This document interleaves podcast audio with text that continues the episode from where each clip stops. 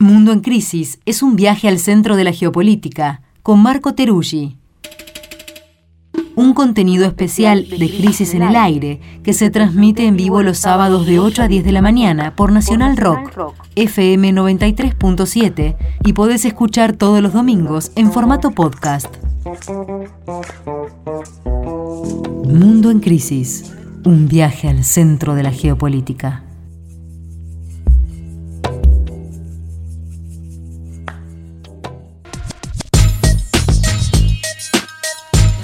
9 y 7 de la mañana de este sábado 20 de agosto. Bienvenidos a quienes se suman a esta segunda hora de Crisis en el Aire, que arrancamos como siempre compartiendo conversaciones sobre el mundo en crisis con Marco Teruggi. ¿Cómo estás, Marco? ¿Qué tal? Muy buenos días. Muy contento de estar acá. Qué bueno que has vuelto al estudio. Te perdiste la chocotorta el sábado pasado. Pero estabas en París, pero bueno. Me han comentado, no sé si París equivalía a la chocotorta, pero bueno, intentamos ahí Intentamos compensar. Bueno, ¿qué has traído hoy? Por lo que sé, eh, uno de esos temas que me resultan atrapantes. La verdad que sí. Este capítulo se podría llamar algo así como Narcosur o el Pablo Escobar uruguayo, según lo calificó un senador, porque estamos ante eh, la revelación de un escándalo, una crisis que involucra a un conjunto de actores. Por eso lo podríamos llamar el Narcosur, porque involucra a Uruguay, involucra a Paraguay, involucra a Brasil, involucra a Bolivia y, como no, involucra también a Argentina. Cinco países más uno, Emiratos Árabes, que aparece en esa geografía, y también a Sudáfrica, porque nuestro protagonista está prófugo en Sudáfrica, desde donde mandó un video hace pocos días. Para hacer la serie sale carísimo. Una superproducción. Bastante caro, efectivamente. ¿Quién es nuestro protagonista? Se llama Sebastián Marcet. Tiene solamente 31 años y es el fundador del primer cártel uruguayo, PSU. 31 años. Exactamente siglas que tiene tatuadas, PCU. Y Sebastián Marcet es un hombre que, un joven que pasó de ser detenido en el 2013 con un cargamento de 173 kilos de marihuana a ser uno de los principales jefes del narco en la región sudamericana, al frente del primer cártel uruguayo o lo que la investigación paraguaya llama como un clan familiar. Este hombre tiene un extenso prontuario. Como les decía, fue detenido en el 2013 con 173 kilos de marihuana. Tenía 20 años, más o menos. En Tenía 20 años. Acto en el cual involucró a, y ahí vamos a empezar a hacer el entretejido de personajes, al tío del expresidente Paraguay, Horacio Cartés que fue presidente entre el 2013 y el 2018, amigo de nuestro expresidente Mauricio Macri. El tío de Horacio Cartés, Domingo Cartés, estaba al frente de la avioneta que llevaba la droga a Uruguay relacionada con Marcet. Este tío fue encarcelado en el 2018 y ahí empieza a aparecer como este joven uruguayo no solamente recibe cargamento, sino que está relacionado ni más ni menos que con el tío del expresidente, también involucrado, ahora vamos a ver, en causas de narcotráfico. Marcet pasa unos años en la cárcel en Uruguay, dicen que ahí se forma en sus grandes contactos en el mundo del narcotráfico, sale, gira, se va a Bolivia, se va a Centroamérica, termina llegando a Uruguay donde forma este primer cártel eh, uruguayo. Así se llama, no es que ese primer cártel. Yo cuando lo escuché dije, ah, ese primer cártel. No, no, es que él le puso ese nombre, una fundación ambiciosa, o por lo menos con visión de futuro, porque efectivamente empezó a articular una serie de grupos criminales. ¿Eso en qué año se, se forma, digamos, como para tratar de entender? Porque en una década armó todo esto básicamente, ¿no? ¿Y cuánto estuvo detenido y digamos, como para poner ese... Bien, él está detenido entre el 2013 y el 17-18 aproximadamente, y llega a Paraguay en el 2019, así que es un recorrido muy veloz. En el 19 empieza a conformar este grupo donde hay familiares suyos, integrantes paraguayos, como el Miguel Ángel Insfran, que también tiene otros familiares metidos en este clan familiar, y ahí empieza a conectarse con un actor central que es el primer comando de la capital, que es el famoso grupo narco brasilero, que tiene mucha presencia en Paraguay. Se inspiró en el nombre, ¿no? Primer, primer. Claro, si uno ve PCC, PCU, pensaría que es una suerte de coordinaciones de partidos comunistas, pero no, son eh, coordinaciones de, de, grupos narcotraficantes. Entonces crean en Paraguay este primer cártel uruguayo, que ¿cuál es su estructura? Bueno, la base está en Paraguay, lo que traen viene en su mayor parte de Bolivia, la cocaína, en otra menor medida de Perú, en Paraguay se acopia y de ahí se manda o a Brasil o a Uruguay o por, ¿por qué no?, la famosa hidrovía. De hecho, el fiscal antidrogas de Paraguay llama a Marcet como el gerente de la hidrovía. La famosa hidrovía por donde se van estos grandes granos. Nuestra hidrovía. Eh, sí, eh, bueno, el nombre ya indica que nuestra no es tanto y que Marcet, un uruguayo que operaba desde Paraguay, era el gerente de nuestra hidrovía. Entonces tenemos este circuito que va desde Bolivia, producción o desde Perú, Sacobia en Paraguay, sale por Brasil, sale por eh, Uruguay, por la hidrovía y va pasa por África y llega a Europa. En Europa es donde se detectan los grandes cargamentos que incautan en cargamentos de granos de soja y se empieza a relacionar con este comando, mm. perdón, este grupo que encabeza Marcet. La primera investigación empieza en el 2021, se llama Operación SMART que la encabeza Paraguay y Uruguay. Y empiezan a seguir a Marcet. Bueno, ¿quién es este hombre que de repente parece que está moviendo grandes cantidades?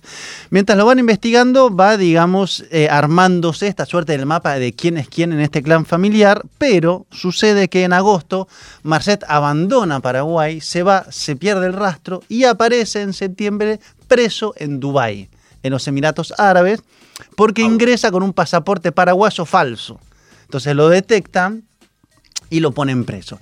Y ahí empieza a gestarse esta crisis en la cual estamos ahora. ¿Qué pasa? Él está preso y pide a la embajada uruguaya en Emiratos Árabes que le den un pasaporte para poder salir, para demostrar que él es él y poder salir del país. Y le dan un pasaporte express. Claro, Porque estaba preso no por narcotráfico, sino por un ingreso irregular, digamos, por eso se podía ir. Por documentos falsos. Claro. Paréntesis. Mientras eso pasa, el empresario que era parte de su grupo, me fue el apellido, es un apellido como alemán, Schwarz, bueno, perdón por la, falta del apellido, es asesinado en Paraguay era el encargado de realizar los pasaportes, por lo que algunos lo acusan de haber realizado el asesinato de unos 12, 15 balazos a este socio del grupo en Paraguay. ¿Qué pasa? Le dan el pasaporte el 31 de octubre, él mostró de hecho hace pocos días que efectivamente su pasaporte nuevo es el 31 de octubre. Quiere decir que la embajada se conectó con la Cancillería, la Cancillería se conectó con el Ministerio del Interior para ver quién es este ciudadano y dijeron, como no tiene causas en Uruguay, pues entonces le damos un pasaporte express. Claro, si uno ve, ya estaba siendo investigado por Paraguay y por Uruguay. Por lo tanto, la oposición en Uruguay está interpelando al canciller, al del interior, diciendo cómo puede ser que este señor que está siendo investigado por nuestra sección antidrogas en coordinación con la paraguaya, con la DEA, le den un pasaporte express para que se vaya de Dubái a... Claro, porque se fue de Dubái y se fugó. Y se fugó. Efectivamente se fugó. Y apareció esta semana desde Sudáfrica en un video que se filmó, en un video que fue bastante, digamos, difícil para quienes son nombrados, porque ¿qué pasa? Mientras esto va, digamos, eh, como una masa tomando cada vez más volumen, está, ahora prófugo en Sudáfrica. Increíble. Él manda un video, dice, no sé por qué los medios me están involucrando con la calle Pou, con Horacio Cartés, el expresidente paraguayo, y con Mario Abdo Benítez, el actual presidente. Es decir, él dice, no me relacione con estos tres o dos mandatarios exmandatarios, lo cual al nombrarlos es aún peor porque los termina, digo... Los está marcando con del indeleble rojo alrededor. La, claro, la, calle, la, calle, la cara de la calle Pau cuando este dice, no, no, yo no tengo nada que ver con él. ¿Por qué? ¿Qué pasa? Cuando está preso en la cárcel de Dubái hay una escucha que se hace desde eh, los servicios paraguayos donde Marcet dice lo siguiente, abro comillas, si es necesario hablar con Marito, paréntesis, Abdo, el presidente, o con Cartés, el expresidente, se tiene que hablar, porque después, sin problema, se va a pagar el favor. Entonces, en el audio filtrado aparece también no solamente esta pregunta acerca de por qué el gobierno uruguayo le da tan fácilmente la salida de la cárcel de Dubái sabiendo que está siendo investigado, pero también altas autoridades del gobierno paraguayo. Marcet se evapora en el aire, pero acá no termina la historia, porque en el 22 la operación SMART se transforma en la operación a ultranza Pi. Evolucionó. Exactamente, que en el mes de mayo hubo un fiscal paraguayo que fue asesinado en Cartagena. Recuerdo. Eso te iba a preguntar, eso te iba a preguntar si tenía algo que ver esto. Exacto, estaba en luna de miel con su mujer que ese día anuncia que está embarazada, están en la playa de Balú, una playa paradisíaca en Cartagena, llegan dos motos de agua, sicarios acuáticos podríamos llamarlos, y lo matan en la playa de Balú. Gustavo Petro, hace pocos días, tuiteó, en el crimen del fiscal paraguayo, Pechi, de apellido, está involucrado el narco Marcet, que es el que lo mandó a asesinar junto con, esto de lo que dicen las investigaciones, la gente del primer comando de la capital. Entonces, el primer cártel uruguayo, junto con el primer comando de la capital, mandan a matar al fiscal paraguayo Pechi, que está de vacaciones en Colombia. Petro lo pone para decir que esto es un tema transnacional. Marco y Pechi lo matan porque estaba, era el fiscal que estaba llevando a- adelante la causa Smart. ¿Esta tenía que ver con eso? la causa Smart que se eh, transforma en Operación a Ultranza Pi y ya había empezado a detener a varios de los integrantes del grupo. Por lo tanto, se estima que como represalia lo mandan a asesinar. como represalia y como mensaje también, ¿no? Porque esas cosas funcionan eh, castigo para uno y mensaje para todos los demás, ¿no? Exactamente. Entonces, tenemos una situación que empieza a ramificarse, porque tenemos un fiscal paraguayo asesinado en Colombia, que a su vez, si uno va viendo quiénes lo asesinaron en Colombia, se va a encontrar con la gente de Medellín, de las estructuras narcotraficantes, e incluso con un grupo criminal venezolano llamado el Tren de Aragua que se relaciona con el primer comando de la capital de Brasil, con este Marceta frente al cártel uruguayo. La pregunta es en qué situación están ahora, digamos, porque la investigación efectivamente detuvo a varios, él está prófugo, no se sabe si todavía tiene capacidad o no de, digamos, operar lo que estaba operando, y aparece sobre la mesa esta gran estructura eh, de narcos. Ahora, esto da cuenta un poco, digamos, primero de la envergadura que fue tomando, de cómo está avanzando.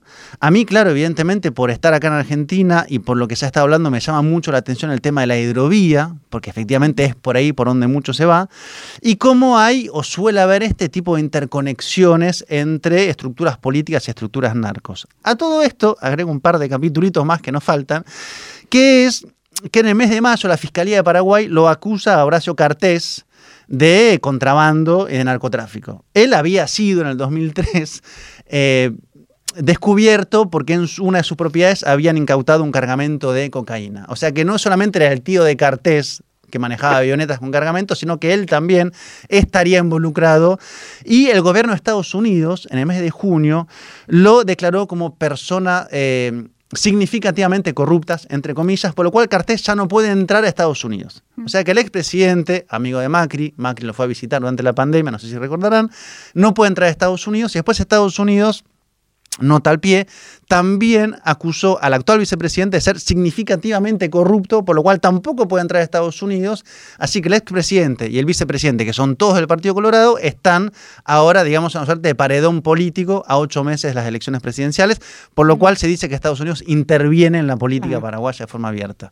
¿Puedo seguir un par de capítulos más? Sí, Dejo sí. las preguntas abiertas para no monologuear tanto. Puedes seguir, puedes seguir. ¿Puedo seguir? Se van abriendo cajas, Ay, además. Son ¿Cuál es cajas la- al infinito. ¿Cuál es la última caja? No la vas a poder cerrar, pero las puedes ¿Cuál es la última caja que abro? Que A es, ver. la, que es una que a mí me llama otra vez la atención. ¿Se acuerdan que la semana pasada hablamos del avión Sí. que está retenido acá, que el juez lo incautó? Bueno, ese avión, antes de venir a Argentina, en procedencia de México con escala en Caracas, había estado en Paraguay, del 13 al 16 de mayo. Al fiscal lo matan el 10 de mayo. El avión llega el 13 de mayo a Paraguay y se queda tres días. Y ahí, según la investigación paraguaya, es recibido por Federico Santoro Vasallo, que es parte del primer cártel uruguayo. Entonces hay otra cápsula de pregunta que se abre de por qué ese avión es recibido en Paraguay por este integrante del primer cártel uruguayo. Ese avión, a su vez, ¿saben lo que llevaban y a dónde lo llevaba? Llevaba cigarrillos del expresidente Cartés con destino a Aruba, porque Cartés también, entre otras cosas, es acusado por narcotráfico de cigarrillos. Así que acá hay una trama que se va ramificando. Tal vez la semana que viene, tenga más respuestas que cajas que se van abriendo. Sí, eh, son varias, ¿no? Las líneas, porque por un lado, bueno, está la cuestión del narcotráfico, su despliegue, su funcionamiento, su connivencia con distintas eh, redes políticas, económicas, empresarios, etcétera, judiciales, demás. Y por otro lado, parece tener un costado que es también de cierta como incapacidad estatal de tener el mismo tipo, o sea, la, la, articulación estatal está por debajo de la articulación de estos actores, ¿no? Y entonces pasan las dos cosas. dirimir qué parte es conspiración y qué parte es ineptitud está complicado por ahora. ¿Hasta dónde es el Estado bobo y hasta dónde son ciertos vasos comunicantes y apoyos mutuos, ¿no? Suele ser así, cuando uno ve la historia de Colombia la historia del narco, pues hay una suerte de espacio donde entre la política y el narco primero uno ayuda al otro, después el otro ayuda y después se va haciendo una suerte de eh, ayuda mutua hasta que se llega a la situación colombiana. Bueno, hay, otro gobierno y cambiará la cosa. Pero quiero decir, esto nos pone por lo menos en una señal de alerta diciendo, bueno, esto está creciendo. Y lo del primer comando de la capital hay que mirarlo con mucha atención de Brasil, porque evidentemente está creciendo, incluso hay algunos rastros en Argentina de su presencia. Para seguirla, ¿no? Tal vez en el próximo Mundo en Crisis, Marcos. Narcosur. Narcosur. ¿Nos encontramos acá el sábado que viene? Sí, claro Nos encontramos. Gracias por estar acá. Me gusta esta ciudad, me gusta mi barrio, me gustan los pibes de mi barrio y me gustan los pianos. Los pianos. Me gusta este lugar.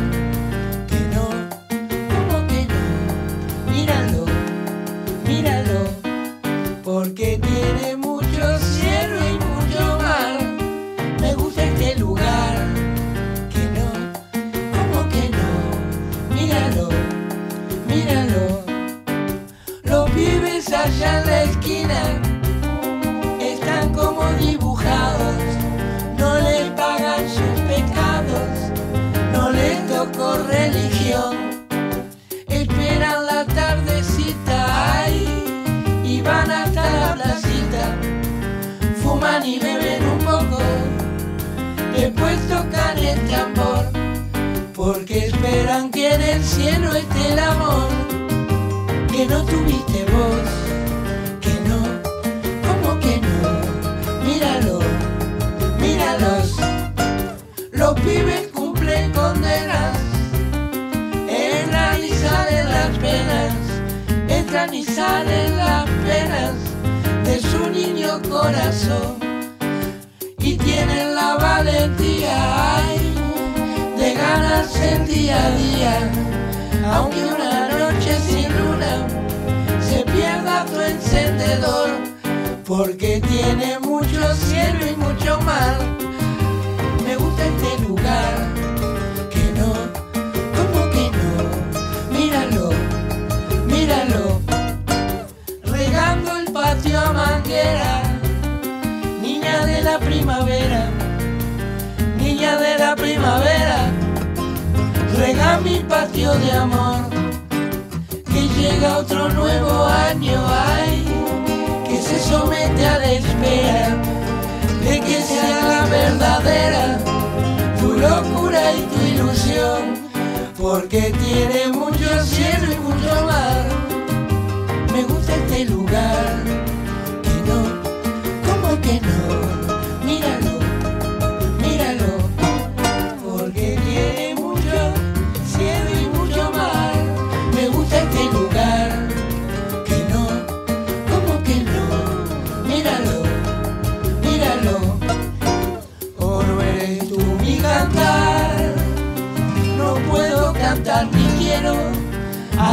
Jesús del madero, sino el que anduvo en la mar, cantar de la tierra mía, que echa flores al Jesús de la agonía, que la fe de mis mayores, porque tiene mucho cielo y mucho mar.